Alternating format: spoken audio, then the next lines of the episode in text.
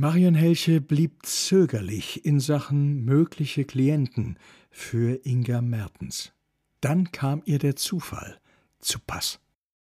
Mitte der 60er Jahre hatte die Beatwelle auch Glickerbach erfasst. Etliche Bands waren entstanden und eine existierte immer noch. In Originalbesetzung. The Pretty Flamingos. Keine Vereinsfeier, keine Prunksitzung, keine Hochzeit, kein runder Geburtstag, kein Stadtfest ohne einen Auftritt der vier Männer in ihren rosafarbenen Anzügen. Wenn auch die Hits, die sie spielten, im Verlaufe der Jahrzehnte Oldies geworden waren, wenn auch die Anzüge von Jahr zu Jahr mehr spannten, den Musikern ging es nun einmal gegen die Ehre, die Konfektionsgrößen ihrem Leibesumfang anzupassen. Abgesehen davon gab es nirgendwo auf der Welt mehr solche Bühnenkleidung in einem derart intensiven, unverblassbaren Rosa, wie sie es in den frühen 70ern in der Kunstfaserabteilung vom C und A aufgetrieben hatten. Und nun stand ein Großereignis an, ein Jubiläumskonzert. 55 Jahre The Pretty Flamingos. Die Plakate waren gedruckt, die Veranstaltung längst ausverkauft. Doch der Auftritt drohte zu platzen. Aus irgendeinem Grund gab es Krach in der Band. Das war auch Marion Helche zu Ohren gekommen, in deren Biergarten das Konzert stattfinden sollte.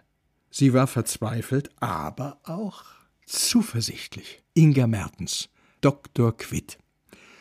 Und so erschienen im Nebenzimmer vom Roten Ochsen de Matches, Gida und Vogel, de Gustel, Gida und Vogel, de Roger, was? Gida und Vogel, sowie, wie immer als letzter, de Schorsch, Drams.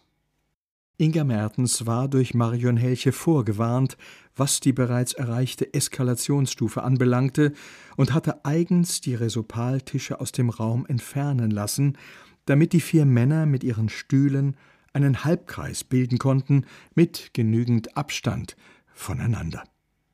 Ganz so dramatisch wirkte die Lage nicht, als die Männer schlendernden Schrittes Platz nahmen. Huck dich, Silva, brauchst Kiese? Wieso? Wie deine Hämorrhoide?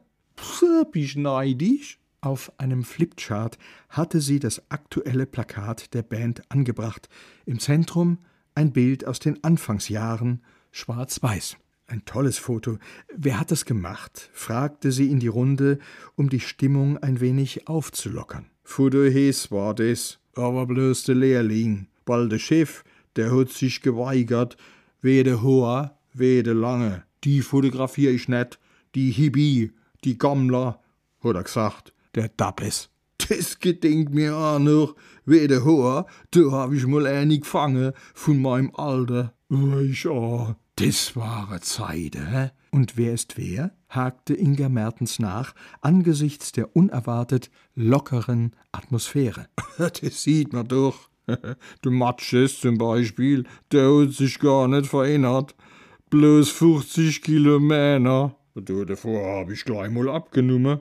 Oh, hör auf. Doch, bloß noch 50 hab ich Kilo. Ne, hoa, insgesamt.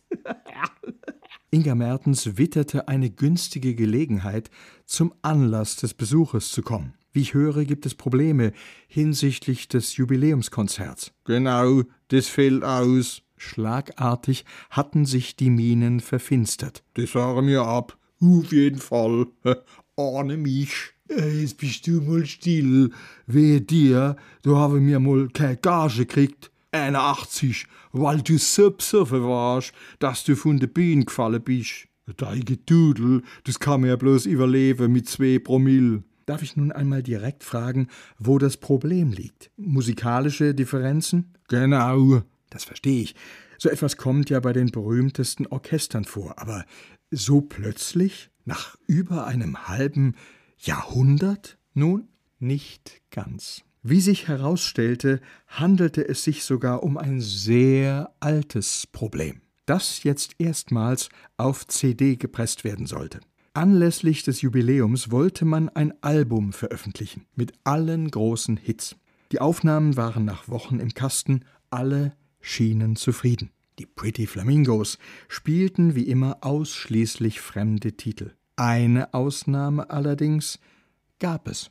Walk like a Flamingo. Ein Titel, der bei keinem Auftritt fehlen durfte. So weit, so gut. Doch nun galt es, im Booklet zur CD zu vermerken, von wem der Titel stammte, der ja nicht weniger war als das Herzstück der Produktion und das Markenzeichen der Band.